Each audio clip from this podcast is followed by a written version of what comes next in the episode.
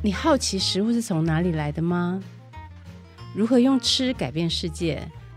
来听上下游新闻就对了。从泥土到海洋，都是我们的调查现场。欢迎收听食农搜查线。各位听众朋友们，大家好，欢迎您再次收听由上下游新闻团队制播的 Podcast 节目《食农搜查线》，我是节目主持人杨雨芸。我们节目好久都没有介绍新书，哎，今天呢，想要跟大家聊一本看起来有一点硬，其实非常柔软的著作哦。听众朋友们应该知道，我们上下游长期都在关注台湾土地征收的问题。那我们的报道呢，也经常挖掘被征收的农地或者是社区的美好哦。希望读者透过了解这些人文和呃生态的风景，重新去思考进步的定义哦。就是我们台湾真的需要这么多。大陆这么多房子，这么多开发吗？那今天要介绍春山出版的这本《城中一座岛》，也是从社子岛开发争议出发哦。这本书呢，带领读者深入社子岛，然后透过不同的面向来解析过去各种社子岛开发计划的问题，希望读者一起来反省土地利用还有地方发展的可能性。我简单来说呢，这本书的态度就是。我不希望设置岛被这个挖土机给碾平，但是呢，我也不希望它停滞不前哦。就像主编廖桂贤老师说的，在光谱的两个极端之间呢，我们一定可以找到一种共融的方法。不过在这个之前，我们必须要先认识设置岛这个沿着淡水河就可以到达的美丽的地方。老实说啊，我觉得国人欠设置岛一个认识哦。因为每次讲到社子岛的时候呢，多数人都只有负面的印象哦，淹水啦、违建啊、落后啊等等。但是它的面貌其实是比这个印象丰富更多更多哦。所以今天的节目呢，就希望透过城中一座岛的带领，一起来认识这片三百多公顷的土地，还有世代居住在这里边的居民哦。我们当然不能够。替居民做任何的决定哈，他们的未来。但是我相信呢，透过认识他们，然后破除我们的刻板印象，我们就可以更加同理他们的处境。好的，我的开场白讲了很久哈，赶快来介绍今天的来宾。他们是城中一座岛四位作者的其中两位，欢迎张世慧还有柳志云。大家好，大家好，欢迎两位到我们的节目来哈。首先，是不是先自我介绍一下？至于你先来好了，就是是不是说一下你自己的专业背景，然后你是怎么样加入这本书的这个撰写团队？嗯嗯，呃，我是大家好，我是刘志云。那我目前其实就读呃台大城乡所的硕士这样子。嗯那我过去主要的背景就是大学时期就读建筑系，然后毕业之后也有一阵子在建筑师事务所上班。OK，对，那嗯、呃，会来参与这本书，其实是从过去从二零一七年开始，嗯、然后呃就开始关注跟参与一些跟社岛开发有关的活动。那一直到就是这这到到今年啊，就是到现在，其实过程中一直都有在持续的参与。那在去年年初的时候，就是受到廖桂贤老师的邀请，嗯哼，然后跟其他很多的一些年轻作者，还有呃关注社岛议题的其他伙伴们，然后一起来写这本书这样子。而且我知道你是半个社子岛的人，对不对？诶、欸，对，是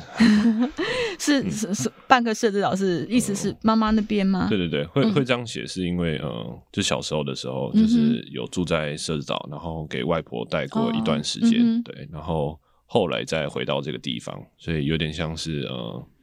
呃，跟这里有有关系，但又不是说一直长期的，嗯、呃，就是这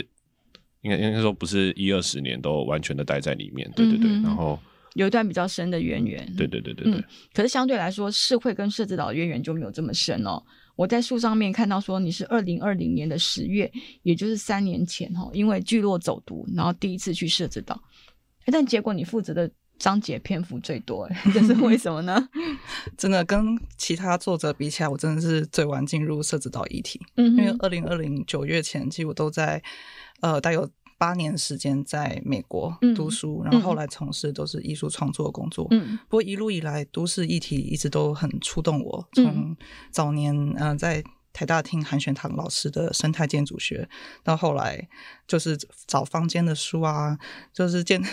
都市议题这些书其实不是那么多，就是更批判性的内容其实更是少，所以那时候就搜刮许多 韩全堂老师的书，那最后找到廖桂贤的好城市书，然后就因此追踪了廖老师的脸书。嗯哼，那我在国外的时候，其实也是用我的方法去接接触了都市的议题，比如说在以呃纽约来说的话，呃都市农业还有那个邻里间的食物议题是就是当地人非常重视的方向。然后我曾经在布鲁克林的一个屋顶农场实习过一年的时间，uh -huh. 就一个生长季的时间。Uh. 然后除了在里面种东西之外，其实我们还去参加各种研讨会啊。然后我们去看那个纽约市有私人的势力的各种绿屋顶的设施，去谈论这些生态议题等等。Uh. 然后之后疫情的发生的时候，这个都市的食物议题真的又来到另外一个高峰。Uh -huh. 疫情疫情之后，我回到台湾，然后刚好我 follow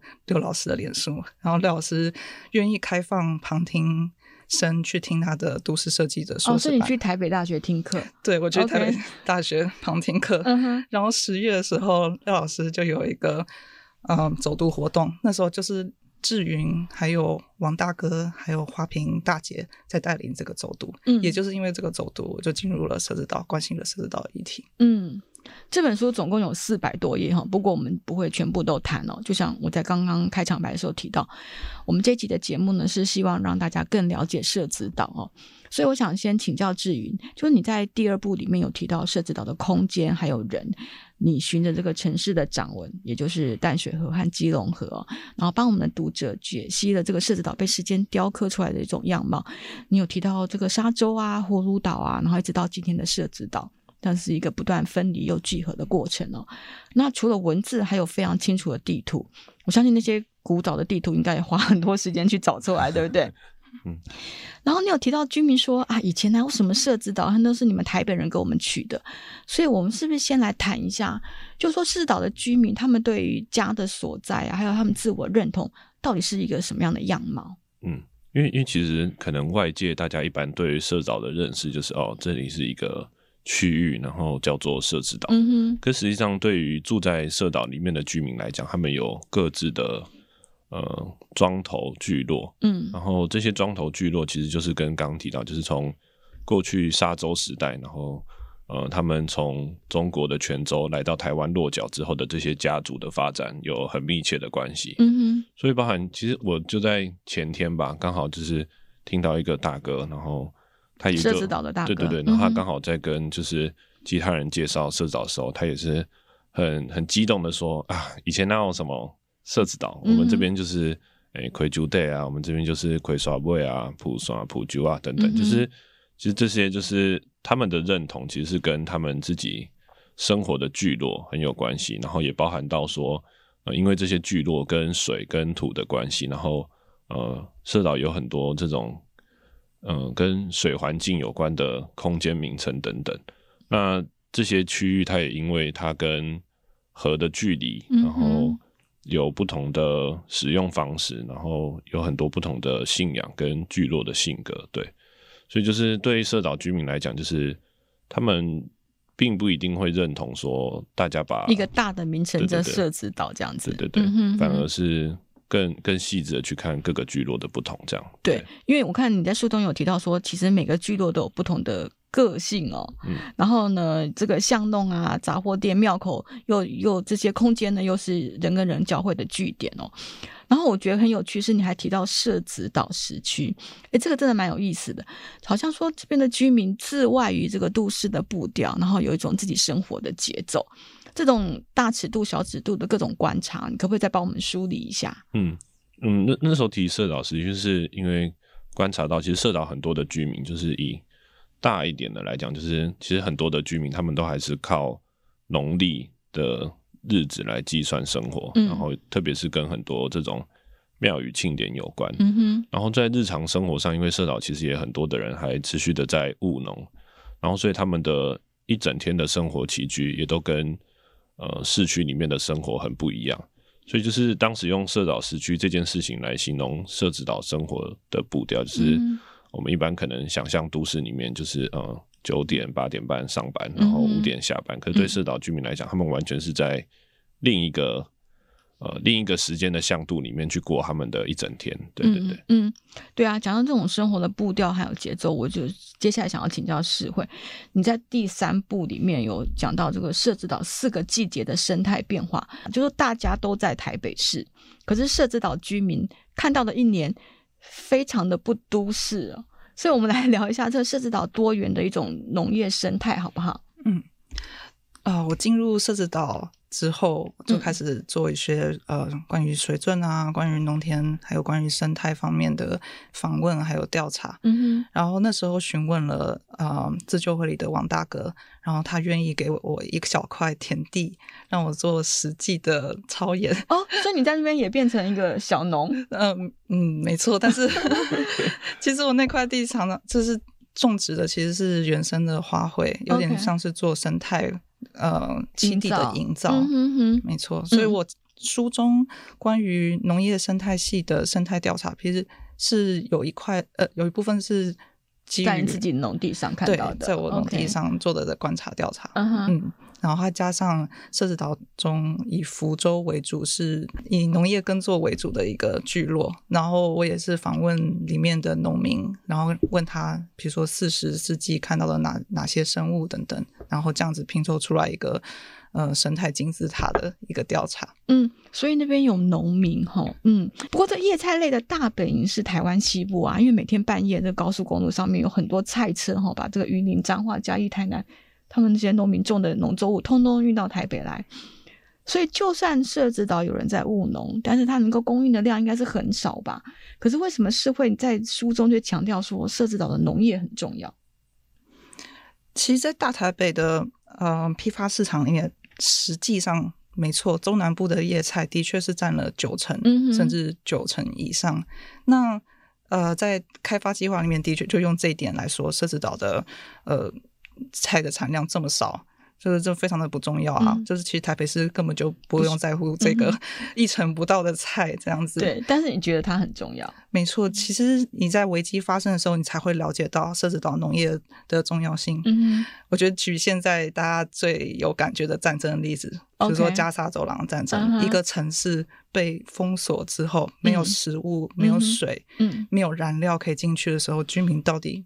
能怎么办？嗯。其实这就凸显了，如果台北市如果它的高速公路断掉啊.它的中南部的菜都上不来啊，uh huh. 那台北市到底有没有能力供应自己的粮食？嗯、就是台北市以这个都市来说，它的粮食安全到底是能不能够足够自己的？嗯，然后这是岛菜，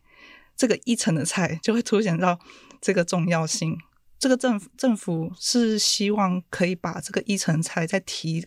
提升起来呢，还是说他要把这个一层的菜抹除？嗯，对，让这个城市完全没有叶菜类的产出嘛。嗯、然后另外一方面，社子岛其实是拥有非常非常好的良田，它的灌溉水源是非常充足的。嗯、目前是以地下水水为主，而台北其实大部分的耕地都是在山区，都是在保育的保育地上面，它其实供水量并不足，而且产出的嗯。作物本身也是像茶啊、竹笋啊这种比较适合这种供水量不足的这种山地的作物。叶菜类是很难在那边种植。没错，嗯，所以台北市政府把设置岛的耕地面积相比台北市全部的农业耕地面积。其实这是一个非常不太准确的一个呃统计资料，嗯，对，大家应该是要去看这么有优质的良田，它可以产出这些叶菜，包括关渡平原这种优质的良田，可以产出米米类的这种非常重要的粮食类型，嗯、去看待这这子岛的农业的重要性。那社子岛它的农村样貌很明显哈，除了世会刚刚提的农耕之外，我觉得居民的多元宗教信仰也非常的嗯，怎么讲增咖哈，它甚至比很多农村社的地区还要繁杂。至于你不是在书里面有做一个表吗？我有稍微算了一下哈，就算拿掉那个例行的初一十五啊，社子岛需要拜拜日子还有三十八天呢，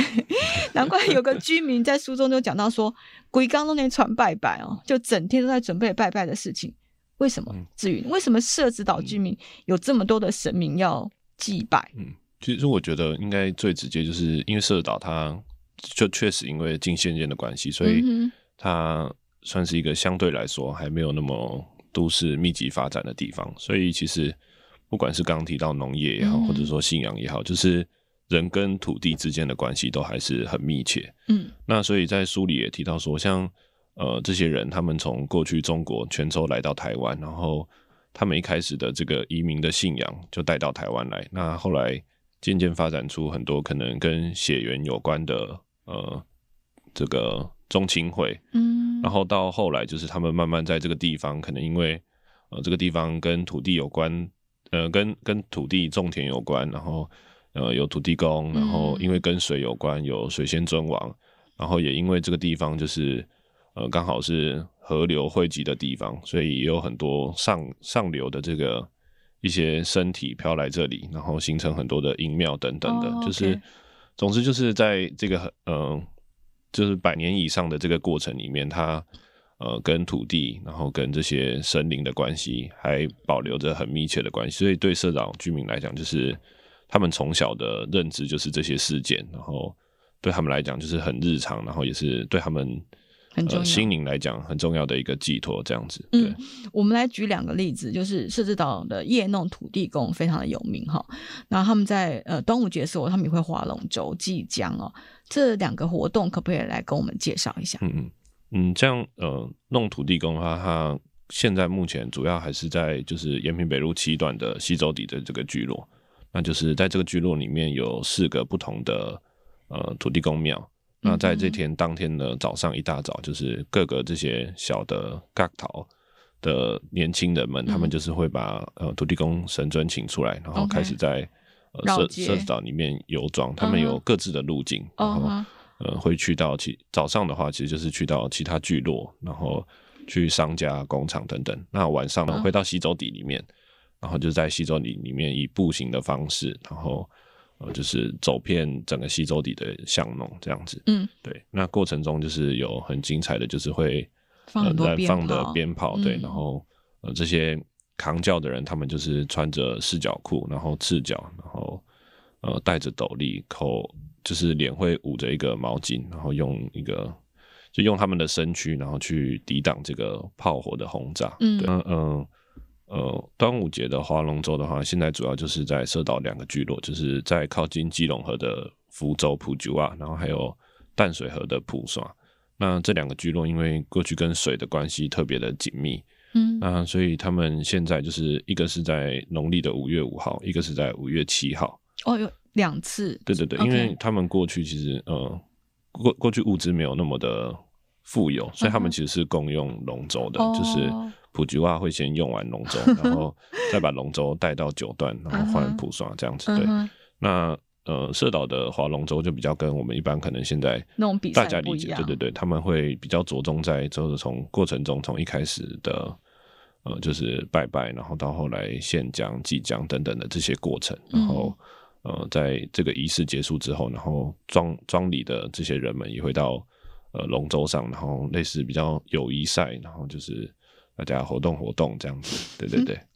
对啊。除了这个宗教活动很特别之外，我在阅读陈忠云作导的时候，还发现一件诶让我觉得很惊讶的事情，就是所谓的李富发号的公产制度哦，是会来帮我们介绍一下好不好？就是公产制度是什么？嗯，李富发号其实是一个土地制度的名字，嗯、是由共同开垦福善的先民所创立的。这些这些姓李的男性共同创立一个叫李福发号的工厂。嗯，呃，公产，嗯，对。然后，呃，其实福善的形状在以前不是像大家现在想象的那种尖嘴鸭头的形状，是在最尖头的地方。嗯、它其实一开始是沙洲的形态，嗯，非常的广广阔。然后甚至你跟关渡福善跟关渡的距离只有大概二十几公尺，而且还是浅浅的水，那、啊、不是走路就可以过去？真的，那时候小孩可以拉一个橡皮圈就直接游过去的这种，嗯，嗯这种宽度，嗯，其实这这样子的宽度，然后又刚好是位于两河交界的地方，其实。沙洲的变动是非常大的，okay, 就随时会呃，因为河流的带动啊什么，对，有有些地方伸了出来，有些地方又被切了过去，嗯、可能一个台风来，然后形状又变了，变 形。对，嗯、而李富发号就是秉持了一种。嗯、呃，分担风险的一种精神，嗯，就是大家如果要持有这片土地，要是哪天台风来，你的土地呃就没了，被水冲走了，那你不是就亏很大吗？对，所以他就把最后这一小片沙洲的地方，嗯哼，呃，变成是共同持有，嗯，大家每十年抽一次签。然后轮流，OK，分分担这方面的风险，这样子。然后大家可以在上面种田，然后彼此产出的作物可以彼此分享。就是往聚落的方向的话，是有个固定的土地，所以大家持有的土地，比如说大家的房房舍，还大家的房舍旁边的农田，这是固定的。但是往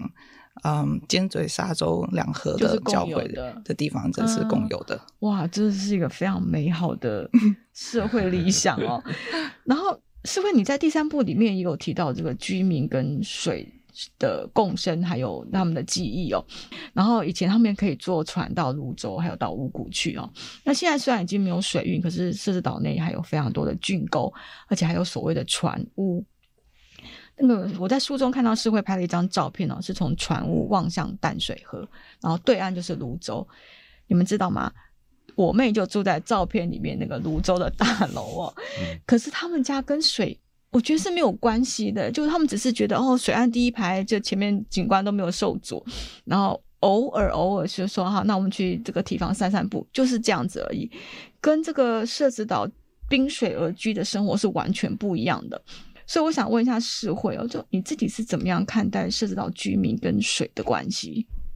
啊？刚刚提到说社子岛里面有非常多的圳沟，其实这些圳沟百年前的样貌还是被保留下来，嗯、只是现在你可能会觉得哦，这是一些是排水沟吧？嗯，呃，这些圳沟其实是百年前呃农民他灌溉的水路，依循着。呃，以前呢，社子岛中的河流，社子岛不是其实不是只有淡水河和基隆河，嗯，里面还有很多河流，对，里面还是有支流，嗯、对，然后再有支流，然后再挖挖出了灌溉的圳道，嗯，而这些圳道其实里面也都是可以行船的，然后居民对这些水、这些圳道的位置和水的名称，其实都是有不同的称呼，所以这个水的语言其实是非常非常的，嗯。多元，而且还是活的、哦、水的语言。那你真的很会讲。其实这这就是我们访问了，我们访问很多不同聚落的居民，然后跟他们问说这些水的样貌，嗯、就是他以前跟水的这些生活的记忆，你就会发现哇。我们真的是越访问，发现我们知道的真的是一小部分而已。嗯，这个其实这块大拼图真的都还没有拼完，而且说不定还可以做一个很酷的水语言的一种资料库。嗯，而这而居民对水的回忆，其实有很多是，比如说美好的儿时经验嘛。嗯然后，例如踩水车啊，然后乘鸭母船啊，然后钓鱼啊、抓虾、游泳啊，甚至看那个卖肥水的大肥船开进社子岛抢时间，嗯、要在退潮之前开出来这样子。但也有比较辛苦的方面，例如，比如说，呃，淹水，大家是要如何去防范淹水？嗯，在台风季之前，大家要一起去修土堤、修堤防，然后还要怎么样看那个？呃，云彩的样子来判断说这是大台风还是小台风，哦、还没错，还要算那个流水，就是涨涨退潮。其实那个社子岛，我觉得最有趣的地方就是他们的河水是有涨退潮的，嗯、是有潮汐作用的。嗯、它的圳沟的水其实也会随着涨退潮涨退，嗯，就整个岛是活着的。没错，好，那我们讲回来哦。其实上下游也写了很多篇跟社子岛有关的报道，然后有好几次记者会，其实也是我亲自去采访哦。我印象最深刻就是满头白发的那个杨晨阿柱，大家都叫都叫他阿柱姨哦。然后诗慧，你对他阿柱姨的描写非常的生动，你说他很爱乱跑，嗯，到处是谁家那亚几的亚几的哦。这种亚姐亚姐的这种邻里关系其实是非常的紧密，所以我觉得我们可以从这个角度来切入聊一下社子岛居民的生活。哎，你说社子岛是一个天然的长照村，为什么？其实社子岛在空间上是保有着旧旧建筑的巷道和聚落的纹理，所以这些老人家从小其其实他所看到的路，说不定还是一样，嗯、从小到大碰到这些。朋友、这些居民、这些亲戚，其实都还是一直都在他们的身边，甚至他从小就在务农的农田，嗯哼，也都还在，嗯，所以他其实保有了一种非常稳定的生活形态。他这一辈子虽然看到这些来来去去人，但是大部分都还是守望在他身边。嗯，这其实，在大台北的都市中很难。对，大部分都已经消失了，真的，嗯，就失去了一种邻里守望相助的功能。嗯，而且在社长，你可以看到、看见这些老人。这些休憩啊、务农啊、聊天啊、打牌啊、共煮共餐的老人 聚在一起闲话家常讨论事情，甚至是讨论政治什么的，我都觉得这是其实是一个都市的一种民主的基础。嗯、呃，你在在比如说啊、呃，台北市中，你可能已经见不到这些到处休息、快乐聊天的老人，他可能是深藏在公寓之中，他可能是在。老人养护中心的，嗯、对，然后被人家推出来，然后然后又推进去，他可能没有没有这些健康的生活，没有这些支持他们心理的这些人际关系邻里，对，所以所以老实说，这个宛如这个长照村社岛，其实背后还有一个很重要的呃脉络，就是它是一个农业社会的聚落。OK，这个农业社会就其实是不停在叠加一个新的都市的关系，例如。邻里里面其实有一部分，他们其实是有亲戚关系的。他甚至还有读同一个国小、国中的同学关系，还有那个学长啊、姐弟妹啊这些关系，一同长大的玩伴等等。而后来都市发展之后，中南部有可能有上来一些工厂雇员啊，然后或者成为社社子岛里面的租客啊。或是跨国婚姻来到社子岛新住民等等，这东西，这些人加入了这些紧原本紧密熟人的这个邻里关系里面，就形成了一种啊、我我认为是非常有都市现代都市的邻里，而不是大家所认为的哦，社子岛应该就是一个种田的农村吧？这其实其实这种融汇达到一种很有趣的一种平衡，然后这种平衡是。互相扶持的，但是也有一种都市的互相尊重的隐私观念，然后是产生了一种设置找自己人的一种骄傲，嗯、而且还有一种互相啊照顾生活的乐趣所在。嗯，对，我里面举了一些人人物，还有一些嗯，还有一些菜鸟的故事，其实我觉得你都可以去进去去细读，去体会到这种。对，比方说，你就把他们的那个美食。我写的好生动，那个油饭啊，什么咸粥，还有各种的贵哦，它其实都跟人有关系。也来谈一下这个部分，让我们听众朋友一起来流口水，好不好？就是我有提到说，食物其实把邻里还有把人都绑在一起，聚在一起。嗯嗯，而这个食物又回到了嗯社子岛农田里面的产出。哦，对，我觉得这就是一个蛮有趣，在都市中，你还有一种。食农的理念在里面，其实你很难吃到自己种的东西。对，社子岛就是这样。没错，它就其实是一种非常一体的生活层面。嗯嗯、例如，我觉得我个人最喜欢 其实是那个鼠菊鼠菊草做的这个粿嘛。哦，对对，其实鼠菊草是一个台湾的原生的花卉。OK，它是在一年之中就是一个三日节清明节拜拜的时候，对才会。大力生长出来的一种野花草，然后社子岛居民其实台湾已经很少人用鼠菊草在做柜，可能已经用大部分人都是用嗯艾草或一些比较味道比较重的草去取代鼠菊草，但鼠菊草才是一种一一个年节一个节气轮回，然后才会出现的东西。对，然后非常反映在我为什么清明节大家要聚在一起做粿的这种精神。那除了做粿，还有油饭啊，然后还有九段的姜梅啊、咸粥、咸米，嗯，对，还有这些，就是这些邻里中的食物，真的是让大家可以在年节期间把它聚在一起。对，而且老人家是不是有因因为有这样的活动，他比较有一个起床的动力，他有一个嗯，好像自己还有还有用处、还有功能的这种嗯，自自我的认同感。他们还他们的手艺会被大家肯定，然后他们呃煮的东西大家会觉得好吃，这个对他们来说应该是非常的重要。嗯，没错，这就其实是支持他生活，还有支持他跟别人人际交流，嗯、还有支持整个邻里的一些活动这样子。对，好，我前面有讲到我自己印象最深刻的居民是阿柱姨哦，那我想问一下志云，你对谁的故事最有印象，或是你在这个采访写作的过程中，什么事情最打动你？嗯。我我觉得倒可能比较不是单一个居民的故事，哦、因为确实在呃这几年回到社子岛的过程里面，然后发现有很多的居民他们的生活或者他们生产的产业其实都很有趣。可是到在过程中，我自己体认比较深的是我，我我我也因为回到社子岛的这个过程，然后发现到自己跟社子岛之间的关系。嗯，因为呃，过去我的外公他其实在社子岛开的是一间种苗行。种苗哦，卖卖呃对卖菜苗什么的，对对对对对。那所以呃，很常在社岛上闲晃的时候，嗯，然后可能遇到一些居民，看到他，比如说他在田里，或者是他在做一些我可能没嗯、呃，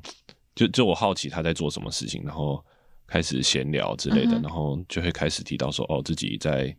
呃社子岛的家族的关系啊、嗯、等等，然后就提到说哦，我的。哦，外公是，就你的名牌，对对对对对，就 是这个名号的时候，然后他们就突然就会呃很亲近的，然后开始跟你讲很多他们以前的故事，然后呃以前跟外公的相处啊等等这些。那对我来讲，我觉得那个是一个我打开田野的钥匙，就是我我其实没见过我的外公，可是我因为他过去在社岛跟这些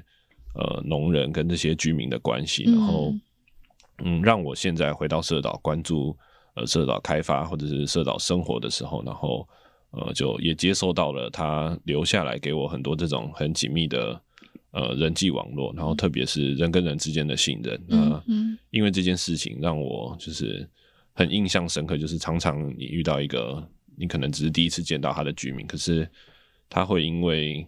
他呃你是外公的外孙，对，然后他他就会愿意跟你分享很多很多的故事。那这件事情是让我在这几年就是不断一直反复，然后呃很印象深刻的体会到的一件事，这样。嗯嗯，同样的问题我也想要来请教世辉，你对什么事情印象最深刻呢？嗯，其实社子岛的人物故事真的很有趣，嗯、我觉得访问完就有种好像在跟小说人物对话的感觉。那我就举一个例子好了，就是我个人真的非常喜欢那个安祥王安祥的故事。王安祥是以前在社子岛湿地上种作的农民，嗯，是大家应该知道去过或经过社子岛湿地的人应该是远比进入社子岛 和进入农田观察的人还要多吧？大家对可能有去过什么水利处办的一些社子岛湿地的活动，但大家可能不知道以前社子岛湿地其实是农田，嗯，对，然后是农民在河口种作的地方，也是一个非常热闹的农田，因为河口有鱼啊，有鸟啊，然后农田里面也有自己的农田生态的动物们。然后在市政府新建六公尺堤防的时候，呃，退缩之后就把这块社子岛湿地，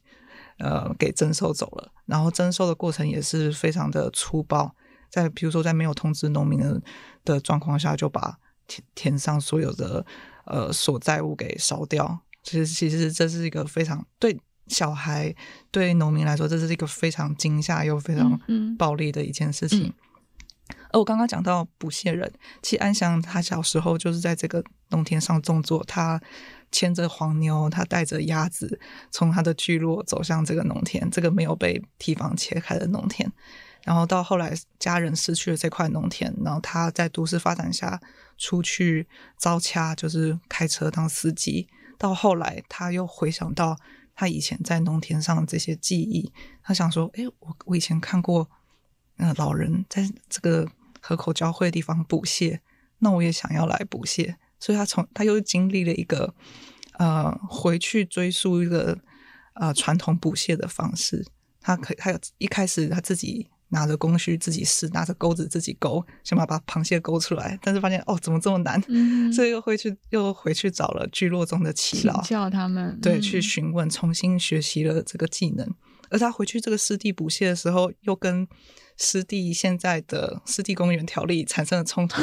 就等于跟水利处又产生一种对立。嗯、没错，就是水利处并没有去承认社子岛这种传统的捕蟹的这种文化，希望社子岛人可以不要去这边破坏湿地这样子。然后安祥还是非常坚持他的兴趣，然后有点像是回忆他小时候的在湿地上的这种经验。所以老实说，我觉得社子岛有很多。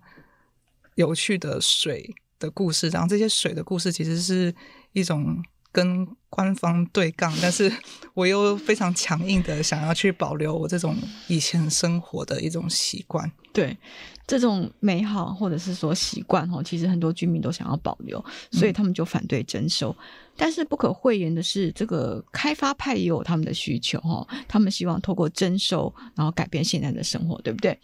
所以我想要请教志云哦，我们这本《城中一座岛》并没有否定开发派的需求，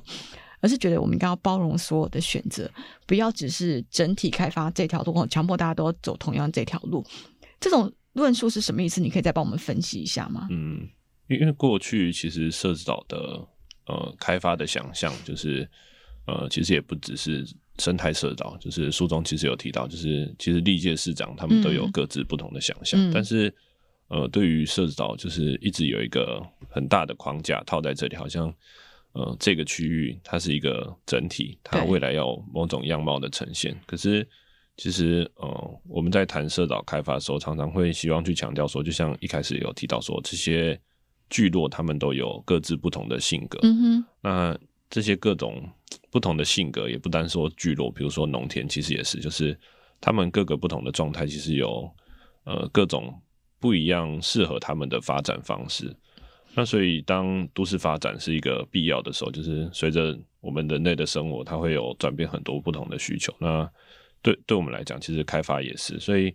其实市政府他们过去在评估社找开发方式的时候，他们也有做过很多不同开发不同开发手段，然后包含强度啊，然后呃时程，然后会影响的程度等等的。那去做各种不同的评估，那其实这些评估的背后，它都有很多的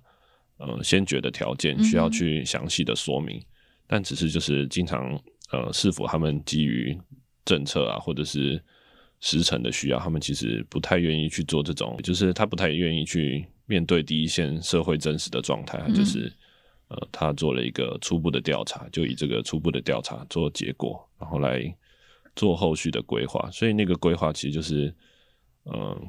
很很片面的、很表面的去看社子岛的状态，但他并没有去呃更深入的去讨论到说，他到底里面这些聚落啊、这些居民的生活有什么不同。所以对我们来讲，就是嗯，当然社岛里面有很多不同的声音，可是这些声音其实在过程中并没有嗯很很完整的被讨论。对，那呃就是整体开发，它往往最后就是变成是一个。很单一的是非题的选择，嗯、然后就是对居民来讲，那就是一个零和的游戏。嗯、那其实一整个我们讲，如果台湾是一个民主社会，然后我们是一个、嗯、呃，就是在追求怎么讲开放嘛的过程，其实这反而是反其道而行的。对，所以我我们其实并没有反对开发派的诉求，而是希望说在过程中能够有在更多的讨论，然后。呃，这些选择的背后会有什么样的影响跟条件，都希望呃市政府能够更清楚的说明，然后、然后也要更有诚意的去跟就是在第一线，然后去面对这些不同想法的居民，对，嗯、就是有更多的聆听跟沟通，然后不要只有是非题，而是给我们选择题。嗯，甚至可能是申论题哦，也是。好，嗯、这个廖桂贤老师他有提到说，这本书虽然写社子岛，可是不仅仅是为社子岛而写哦。嗯、那同样的，我们这一集的节目呢，是从社子岛出发，但是我们希望关心更多跟社子岛居民有同样处境的案例哦。我看那个徐梦平啊，就是这本书的另外一个作者，他有做一个统计，他说目前全台湾有一百六十二件区段征收。一百六十二件，在这个全世界几乎没有国家实施这个制度的当下哦，台湾号称民主国家，却还有这么多的区段征收正在执行哦，我觉得是让人家非常的震惊，而且很遗憾的哦。像最近发生这个龙潭科学园区三期的扩建案，它在合法性、公益性、必要性、比例性等等原则上面，其实通通都站不住脚，可是政府就是说不行，我就是要开发。那我想在这个节目结束之前，请问两位，就说你们参与这个社子岛的这个这本书的计划，你们也接触到很多在地居民的这个声音嘛？你们是怎么样看台湾的开发、台湾的征收案？嗯，就是我我觉得其实现在大家常常，尤其是台湾，就是呃前阵子在听到一个我们怎么判断一个国家在发展中的阶段这样子，就是。嗯呃，如果是一个发展国发展中的国家，就是它往往它的经济的对对对经济重视会优于其他的一切啊，嗯，对，就是经济挂帅，对对，就是其实台湾现在大家常哦，我们好像已经很很进步了，可是其实我们在面对这种空间议题、规划议题的时候，常常就是以经济为优先考量，好像我要基于某一个呃很大的目标，比如说像就是。呃，最近那个龙科三期，嗯，就是哦，台积电要进去，然后或者说哦，台积电不进去之后，我们还是要有一个科技产业等等的。那其实就是在这个背后，其实常常就会影响到，就是土地征收这件事情，它到底它的公益性，到底它背后要创造的那个公共价值是什么？那总之就是常常在过程中会因为基于经济的目标，然后它去包裹它一个很大的一个。呃，一个话题，就比如说以社社岛来讲，他就用生态去包裹，他其实背后想要去做的是一个，他想开发，对他想要把这边变成住宅区，然后有呃科技园区等等。可是实际上这件事情，它最后创造的公共效益，其实嗯，跟跟在地居民其实是无关的。那这件事情在过程中，其实就是刚刚有提到，就是其实过程中很多的辩论跟讨论，其实是。在程序里面，它不断的推进，然后很快的就被带掉了。所以，其实，在台湾现在很多，甚至我们对于这种开发替代，其实，呃，开发方式其实没有太多的替代的选择。嗯、那在前期也常常就是，我们现在可能有环评，但是其实，呃，就环评现在也，呃，环评当然有环评的争议，但是其实，在国外他们也有很多做呃社会影响冲击的评估等等。嗯、那这些其实，在台湾现阶段对于呃，整个规划、土地征收等等，其实都是比较薄弱的，所以以至于后续就是，呃，就引发了很多的反作用力啊，就是很多的 居民的抗争等等。然后反而其实把这个整个呃政府想要推动的步调，其实反而是拉慢了。对，如果你一开始就做好很多的沟通，也许现在很多事情都已经到位了。是，对，嗯、就是嗯，就现在政府好像似乎还不能理解这件事情，嗯、对。对，那诗慧呢？你有什么看法？这种政府这种假给弄破话的 步调，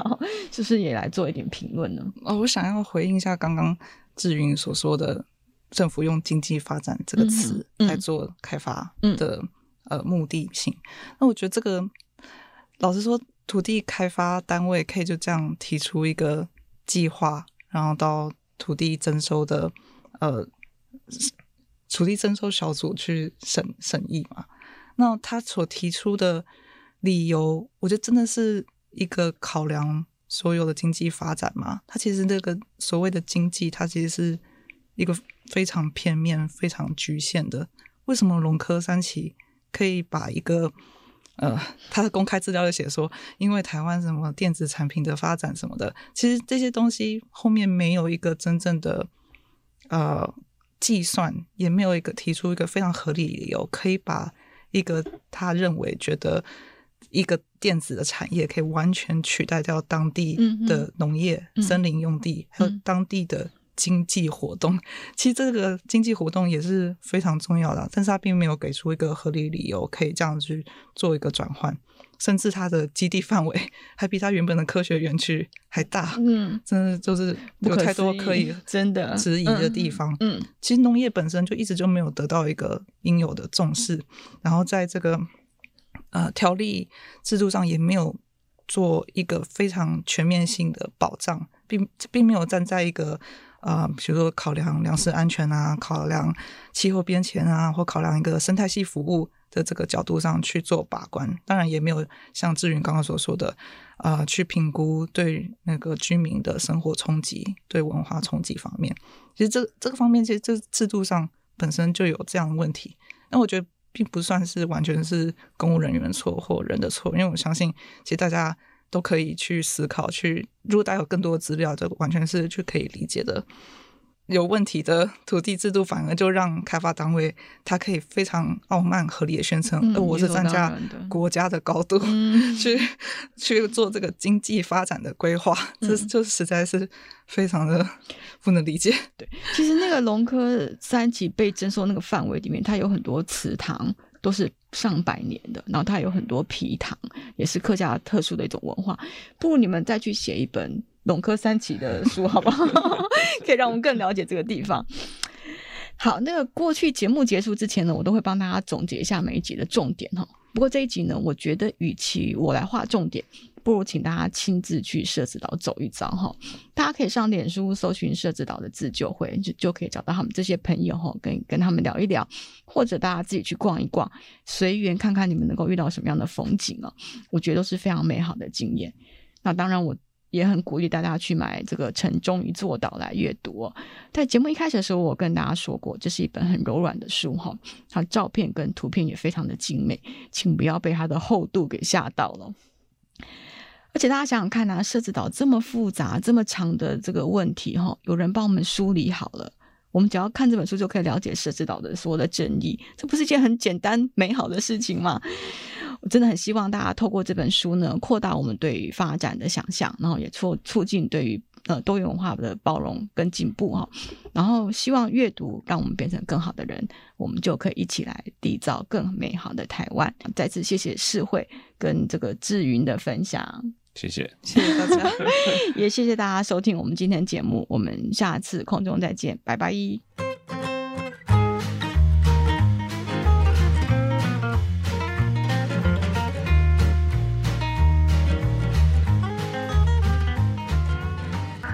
以上内容是由上下游新闻团队制作。我们是一个线上媒体，特别针对农业、食物跟环境制作每日新闻与深度的调查报道。欢迎大家上网搜寻上下游新闻市集。